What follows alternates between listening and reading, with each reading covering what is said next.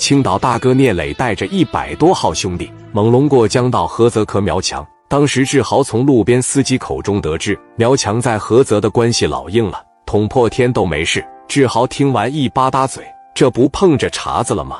要按这么介绍的情况下，这比王岩江可猖狂多了。志豪来到聂磊的跟前，好好的介绍了一下苗强。聂磊没有说什么。于飞现在已经被仇恨冲昏了头脑，我不管你多大，就是天王老子站在这，我照样磕你，照样弄死你。聂磊这个人是。你狂，我比你更狂；你觉得你硬，我比你更要硬。没过一会，聂磊等人就来到天外天酒店门口，把车一停下。我操，真跟志豪给聂磊介绍的一样，人家这个门头装修的太豪横了，生怕别人不知道苗强有钱。这么说吧，那装修堪比北京的天上人间。聂磊当时往这一瞅，绝对高调。飞哥，我派兄弟过去打听打听，看看能不能把电话号啥的要着。门口黑色的奔驰没在，很明显苗强没在这。小豪去把苗强的电话给我要来。你放心吧，哥。志豪当时一下来，直接朝着里边就去了。当时门口站个保安，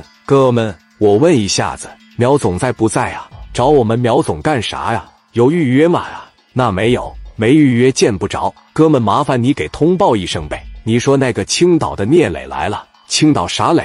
你也得预约。强哥一天多鸡巴忙。哪有时间见你们？回去预约去吧。那你看预约怎么预约呢？打电话预约呗。不是不知道电话吗？不知道自己想办法。我也不知道。去去去，上一边去。哥们，你这么说，那要想见强哥，就得用点特殊手段了呗。这么的，你相信不？我有办法让强哥主动来找我。保安听完一愣，别吹牛逼了，你多大个腕啊？话音未落，志豪左手。嘎巴一下给保安拎起来了，我操！保安想从后边拿电棍，志豪当时一瞅，你还要反抗，当时朝着大鼻子，操，胖就一拳。聂磊一瞅志豪动手了，当时在车上说：“我他妈就打你来了。”对，先给我折腾点动静出来。保安鼻子那血哗哗就流了。志豪当时左手抓着他，右手大拳头就上去了，我就打你个狗眼看人低的东西，下半生你他妈就落个残疾得了。